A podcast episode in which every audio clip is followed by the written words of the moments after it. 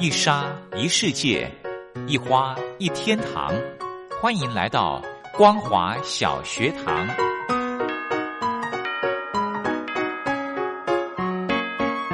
让我们一起学习，一起分享。光华小学堂。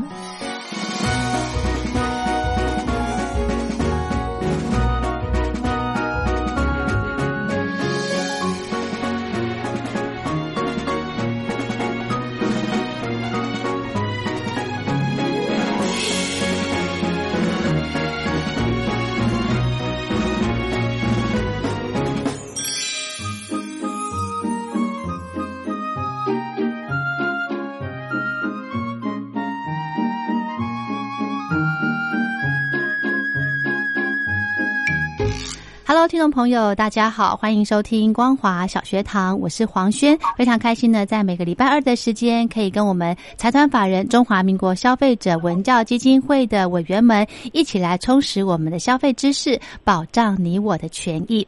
那么今天呢，非常荣幸的可以透过电话访问的方式，可以邀请到我们消基会的中医药委员李威助理药师来跟听众朋友谈二零二零年电子烟油的检验的部分。先来欢迎。李药师你好，呃，主持人好，各位听众大家好。是我们在之前哦，好几个月之前，其实有跟大家介绍过这个电子烟对身体的危害哦。那这次的主题呢，主要是来谈在电子烟油的检验的部分。那这是我们消基会特别去做抽样检查吗？呃，没有错，因为这个电子烟这近年来在，尤其在青少年的使用频率有增高啊，嗯，所以。呃，虽然在台湾目前为止烟害防治法里面，并没有把电子烟很明确规范下去，是，所以就是消基会里面，我们一共抽验了大概二十个样品，嗯，那针对这电子烟油这个部分，因为电子烟主要它本身是一个利用电能的一个驱动器，可以把这个电子烟油填充在里面之后，经过这个加热之后，整个雾化出来，然后透过鼻腔或是这个肺。是肺支气管黏膜去吸收，所以针对这个烟油里面的成分的检测就很重要。嗯，所以我们这次抽验了二十个样品。哦，也就是说，针对它的成分的部分，对不对？没有错。嗯，那法规的部分会有做一些建议、律定之类的吗？呃，应该这样说。嗯，因为主要烟害防治法里面，它最近在五月份它有修正，把所谓的类类烟品啊修正进去，也把吸烟年龄提高到二十岁。但是因为类烟品里面有很多是属于加热式的烟品，所以它并没有定义的很清楚。嗯，那所以这次我们的检测，我们就发现说，这二十个电子烟里面，它既不是烟品，也不是食品，也只能算一般商品。可是却验出里面，呃，有百分之五十五，有十一个样品里面含有尼古丁的成分。哇，那一半呢？哦，对，没有错。嗯，其实这个比例算蛮高的。嗯。对，因为依照药事法的规范的话，如果是含尼古丁的成分的话，照理来讲，应该是要告要向这个卫生福利部去申请这个所谓药品或是烟相关这个许可证。那它必须要有一个适当的标示、用法、用量等等哦。嗯。那没有这个标示的结果，其实会让民众本身在看的时候。也不知道你买的是什么东西，是是。那这变成说，在使用上的年龄，因为也是比较偏向年纪比较小，所以一般我们在儿童或青少年，他有可能只是透过呃网络上或者手机上的 APP，他就可以在一边电商平台买到，所以。这基本上其实是相当危险。是，而且如果在一般的通路的话，比方说在呃，我们现在市面上的烟品呢，在超市、超商都可以买得到，但是它会有年龄的限制。那如果是呃，在网络上买电子烟的话，它就不会限制你了哈。没有错，主要是因为目前无法可管。主要目前大概这个电子烟里面，它并没有在目前已经公告的烟害防治法，所以便是说。政府你想去管制它，不能有尼古丁，或者说限量多少，那谁可以买都无法可循。所以，即使说消费者你将来你去买的这个电子烟品烟油的话，假设因为里面产品的问题，呃，对健康危害的话，嗯嗯，真的是投诉无门啊，是因为无法可管。对，嗯哼哼哼，所以这其实是这个很大的一个漏洞，哎哈。所以我们也是请希望政府可以尽快在。烟害防治法里面，把这个电子烟里面的管制项目含量测定的一些需求，应该都制定进去。嗯，所以这个呢，真的要仰赖我们消基会来跟政府来呃力争了哦。好，那这一次呢，消基会从这个电子，就是从这个抽样的样品里面呢，有测试过哪些的结果啊？呃，我们是主要样品里面去针对这个尼古丁的一个测试，可是。呃，根据欧盟一些相关的文献可以看到，嗯，那大部分他们在抽烟一百多个样品里面，可以看到的化学物质有将近一百七十几种啊，嗯，那里面主要会出现，比如说像这个呃沉香醇或薄荷醇这类东西，那其实这些成分它对我们的这个呼呼吸道或是鼻黏膜啦，甚至比如说眼睛可能都有一些妨碍刺激性啊，嗯，那主要这个东西。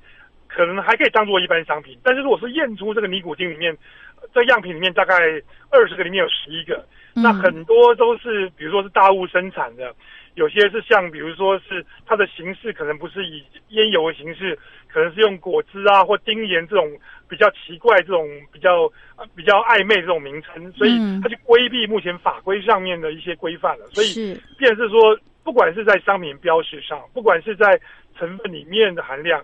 商品标示这二十样，基基本上它该有的标示都没有哦。那里面主要有十一样，里面含有尼古丁的话，甚至在整个违反药事法，会涉及一些可能会有类似像伪药或禁药的问题了。嗯，哦，这好严重哦，哦，嗯哼，对，没有错，对。嗯，所以在我们检测的过程，检测的内容只有针对尼古丁，还有其他的一些化学物质，对不对？就只有提出这个报告而已嘛。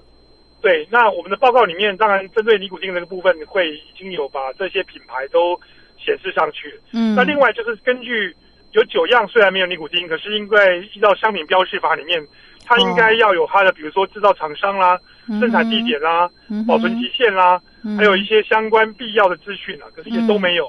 所以如果说以商品标示法来看，它本身当做一般商品来看也是不合格。所以，呃，完整的检测报告跟里面的内容。都会在我们本期的这个消费者报告里面。是，那这样子的检检验的结果会呃提供给政府机关吗？呃，对，我们也是希望说政府机关应该，因为嗯，因为主要是中央这边并没有完整规范，是，但是有一些比较呃有风险意识的县市，比如说像这个新竹市啊、嘉义市啦、像台中市啦、像前两天新北市。也有通通过这些电子烟危害的这个自治条例啊，嗯，那这些条例里面，其实在这些县市里面，电子烟贩售都已经有针对法则管制的项目了，所以我们希望中央里面这些属于烟害防治法啊，可以去参考。这些县市里面的自治条例啊，嗯。那尽早把这些明确的名称哦，不要用类烟品，而是用电子烟这个名称，该怎么管制的项目都下去。对对对对，这样比较明确。嗯，也就是说，其他的其实台湾有些县市已经自己在做管制了，对不对？没有错，包括。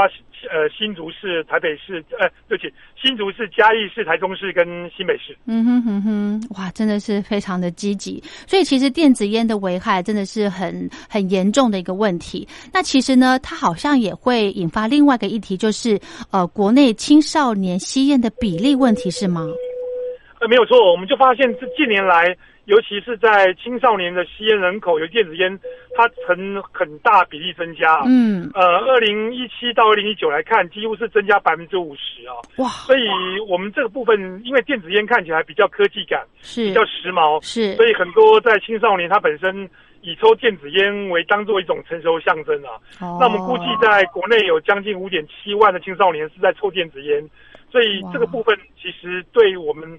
因为台湾已经到高龄化社会了，如果说针对青少年健康不去注意的话，我们已经没有人口红利了。那未来说是整个人口骨干的健康是受到一些影响的。嗯，而且呢，这个购买又很方便，对不对？直接在网络上就可以买了。甚至呢，哦，我之前还看过有相关的报道，就是高中的学校附近就有在卖电子烟的这种情况，哎。所以它没有错，没有错，对，它的确是很泛滥的一个现象。因为它没有没有法律可以管制，所以它也不是药品，也不是烟品，也不是一般商品。所以，便是说，呃，对，商家基本上他可能也钻漏洞了，所以便是说这其实是一个很大很大的一个漏洞，必须去做弥补的。对，是难怪这个电子烟在青少年这个年龄层是呃成长的速度非常的快哦。是的，好，那我们呃这个有关这次的检测的结果呢，有没有一些建议可以给我们呢？呃，其实我们对消费者要呼吁，就是说，嗯，呃，请父母要去注意到你家里的青少年，因为他本身容易随手可得啊。嗯，那这东西其实所造成的影响，其实对呃身体的妨碍是蛮大的，甚至比如说在二零一九年，美国也发生了数起因为吸电子烟而导致肺部病变甚至死亡的情况。哦，所以。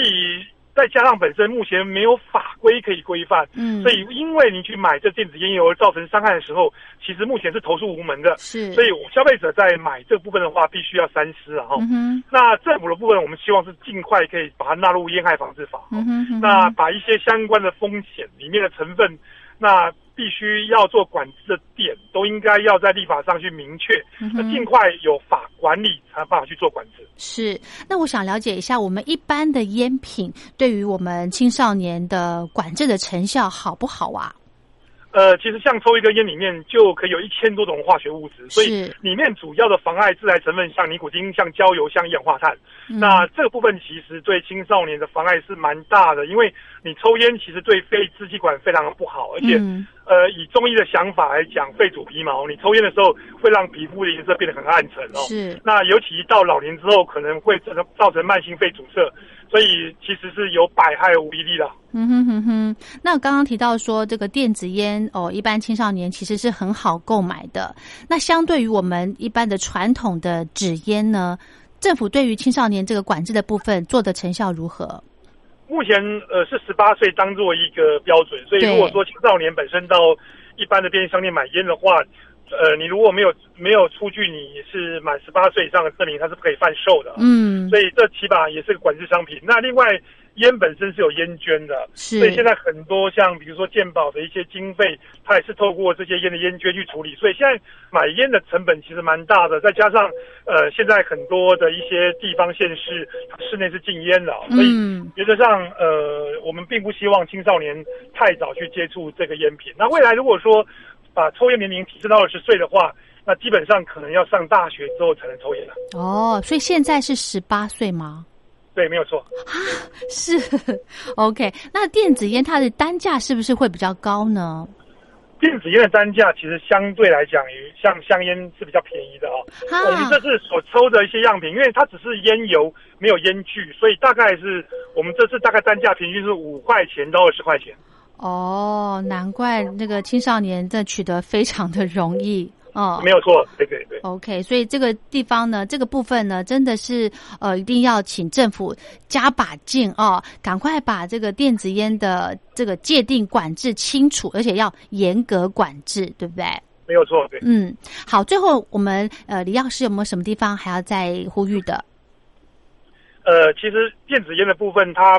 呃，它本身不止不仅是在烟品的问题了，它其实对我们国民健康的影响，尤其是在呃未来的人口红利上会有重大影响。所以我们呼吁政府尽快在烟害防治法里面不要受到这些利益团体的干涉，那应该要勇敢把这些法规里面管制点出来，才可以有办法让本身我们。保障我们国民健康，那主要的单位是国民健康署了，所以我们希望他可以听到这一段。对，是，所以消基会还是会呃，这个定期的来去推催促我们政府来做一个改善喽。没有错，这是我们最大的目的。太棒了，非常谢谢我们财团法人消费者文教基金会的李威助理药师来跟听众朋友分享，在今年的呃电子烟油的检验的部分呢，做一个非常详细的说明。非常谢谢李药师，谢谢您。呃，不客气，祝大家健康。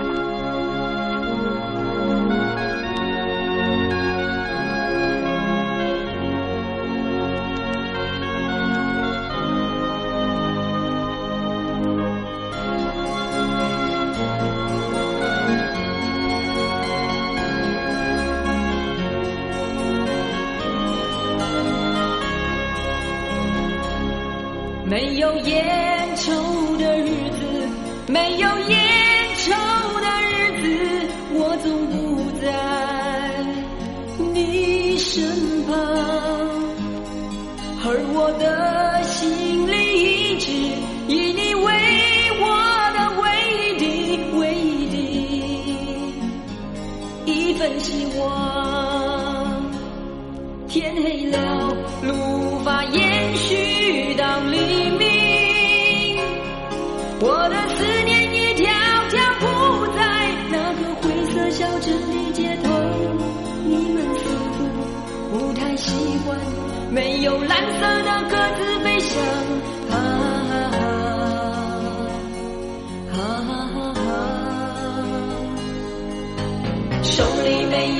那就画一个火柴吧，去抽你的无奈，去抽那永远无法再来的一缕丝。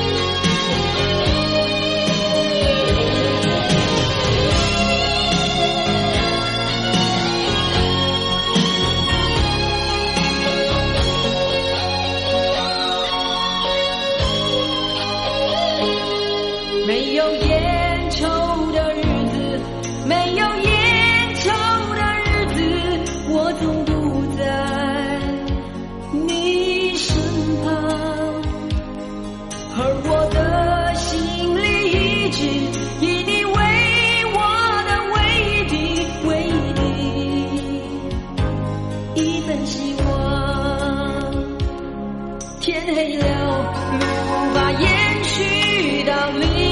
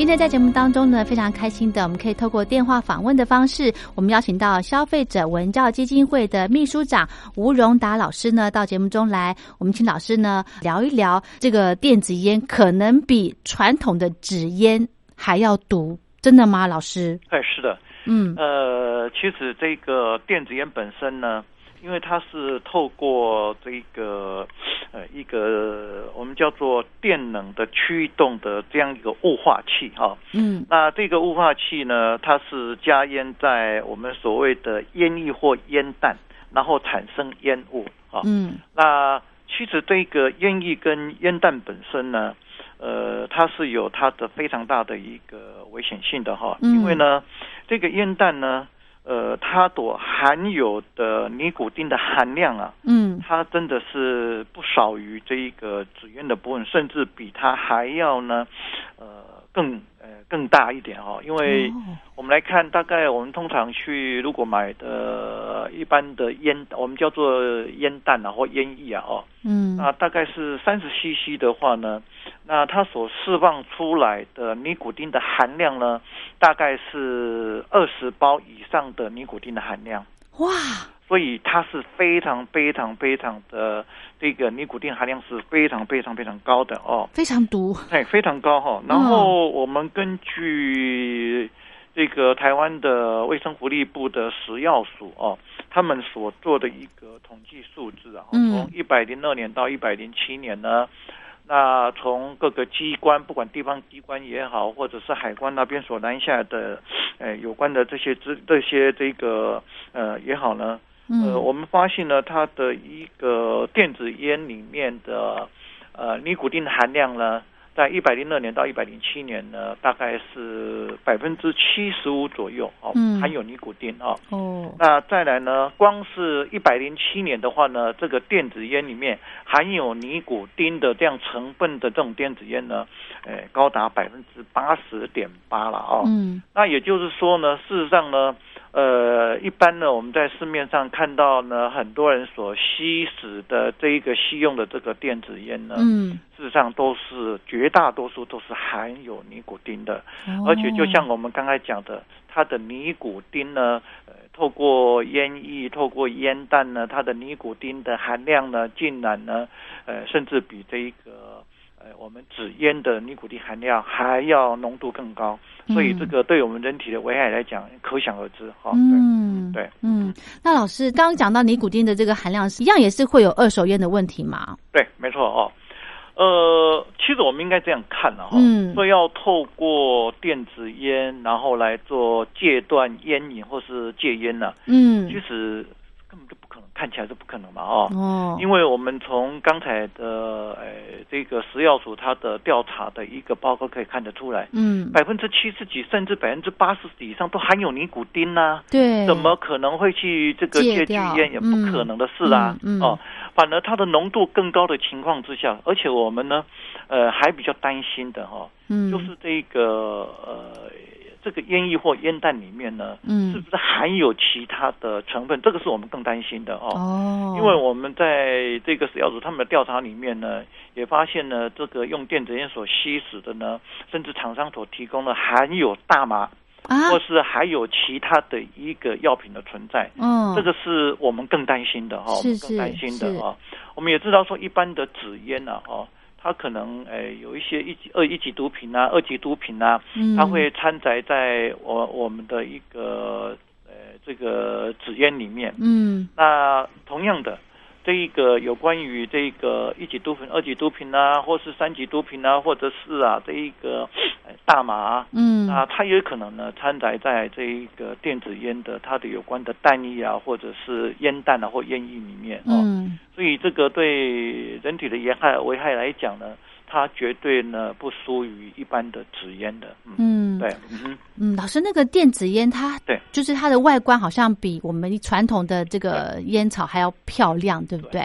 这个就是我们最担心的地方哦。因为我们看呃以前如果说我们在路上这样走哈。嗯。那大概就是呃很多人就在走廊上啦，或是走在过去一点的嗯。这些人行道上呢，然后吸烟嘛，哦，嗯。然后大概人手就一根香烟。嗯，但是我们现在呢，从这你看这一两年来，我们看到呢，呃，站在这一个走道上啦，或是人行道上吸食的，越来越多年轻人呢，对他是改用电子烟的。，对，那这个呢，呃，几乎好像是大家认为说电子烟是一个时尚的，流行对哈，哦，流行啊，时尚。嗯那如果是这样子一个潮流或是风气的话，那不是让我们更担心吗？是是哦是，呃，我们看网络上的广告呢，有一些就就啊，这个可以帮助戒断烟瘾呐、嗯。然后呢，甚至呢，我们讲说啊，它有各种的水果口味啊。啊，对，因为他们在广告上事实上真的是这样在打广告啦，说呃，哎，我们呢这个是有真实的口味，嗯，来吸还有什么样子的嗯，一个的水果的味道，什么的味道，这样子在吸引我们的年轻人，甚至吸引我们这些在校的一些学生哈。嗯哼哼哼，那这个是对呃这个社会的这一个年轻人来讲，嗯，或是某一班的这一个未满十八岁的小孩子来讲，或是嗯学生来讲，它是一个更大更大的一个呃引诱的这样子一个状况的。哦，对。这个是我们非常担心的。对，又加上这个电子烟的制造的这个叶子、哦，他们会像刚刚老师讲的，会有一些甜味，哈、香味。它它好像没有像一般传统的纸烟有那种烟的味道、哈。呃，因为他们呢、哦，大概就就在网页上，他就讲各种水果口味，他们一直在宣传各种水果口味，哦，所以让你说哇，那这样跟那个以前那个吸烟呐啊，我大家都觉得臭臭的，好像对。不太一样哦。那这种水果口味其实也含有非常多的它的一个风险存在嘛，嗯哦。这些水果口味到底它的呃成分是什么？成分对，没有含有药品的成分在，或者哦其他的一些色素啦、化学药品啦？嗯哼哼哼，啊，这个会不会造成人体呢更大的伤害？这个是、呃我们呢非常非常非常担心的。是美国小儿科期刊呢，它专门对于啊小孩子的部分呢，身体健康影响的，不管是食物也好，或是各种用品也好，会做一些调查啊。嗯那它有一个针对六岁以下的一个儿童呢所做的一个调查啊。嗯那这个调查呢，呃，发现了哦，因为这个电子烟啊，或者是一般的纸烟呢，然后造成小孩子六岁以下小孩子中毒的这样子一个数据呢，哎大概将近三万个，在美国了哈，三万个哈，中毒啊哈，中毒，哦中毒。这个不是身体危害而已哈，是一个中毒哦。哎呦。那这里面呢，呃，数据上显示，他说电子烟所造成这个中毒的这个数字呢，是成长的十五倍。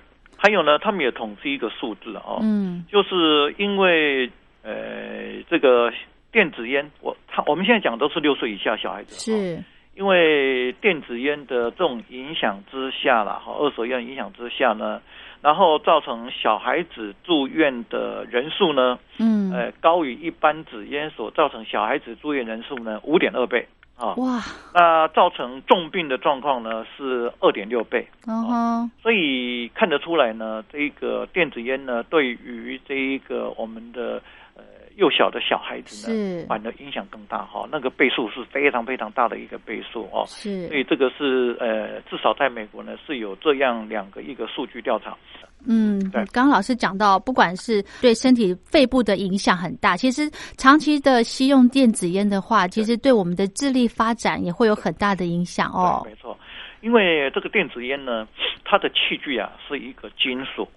金那这个金属呢，我们最怕的呢，就是它产生重金属的一个释出哦。哦，是。那基本上我们看比较多的重金属的释出呢，大概是镉啦、哦、嗯。锰啦、嗯。镍啦、铅啦。嗯。那那个铅的部分我们更清楚哦，因为铅对于这一个脑部呢，然后会造成这一个记忆的衰退啊，对脑部的伤害。嗯那这个铅的部分我们是呃最清楚的哦。是那其实对于镉的部分啊、锰的部分啊，或者是镍的部分啊，那这个对于我们的脑部啦，或者是这一个身体呢，呃，长期如果这样子一个释放出来，我们做吸用的话呢，嗯。那进到我们人体以后呢，累积到一定数量呢，对我们人体还是会构成一定的一个影响的哦。嗯哼哼。所以不只是在这一个也烟液或是烟弹本身呐、嗯。呃，就在设备上呢，因为它有一个重金属的这样一个释出的这种可能性，嗯所以如果长期吸用的话呢，那这个重金属累积到一定的程度，也会对人体有所影响的。嗯哼哼对哼。对好，那今天呢，因为节目时间关系，我们就先请老师聊到这了。那如果听众朋友有任何的问题的话呢，都欢迎到消费者文教基金会的网站来做询问，好不好好，OK，好 OK，那今天非常谢谢老师，好，谢谢，好再见，好，拜拜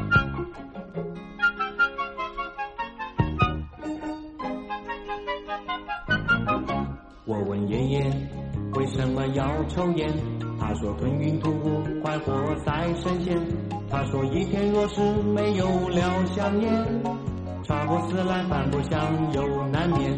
爷爷，你可知道抽烟是坏习惯？爷爷，你可知道抽烟会空气污染？爷爷，你可知道抽烟是最不划算？不但花钱，而且容易得肺炎。世界上最宝贵不是金钱，金钱买不到健康一点点。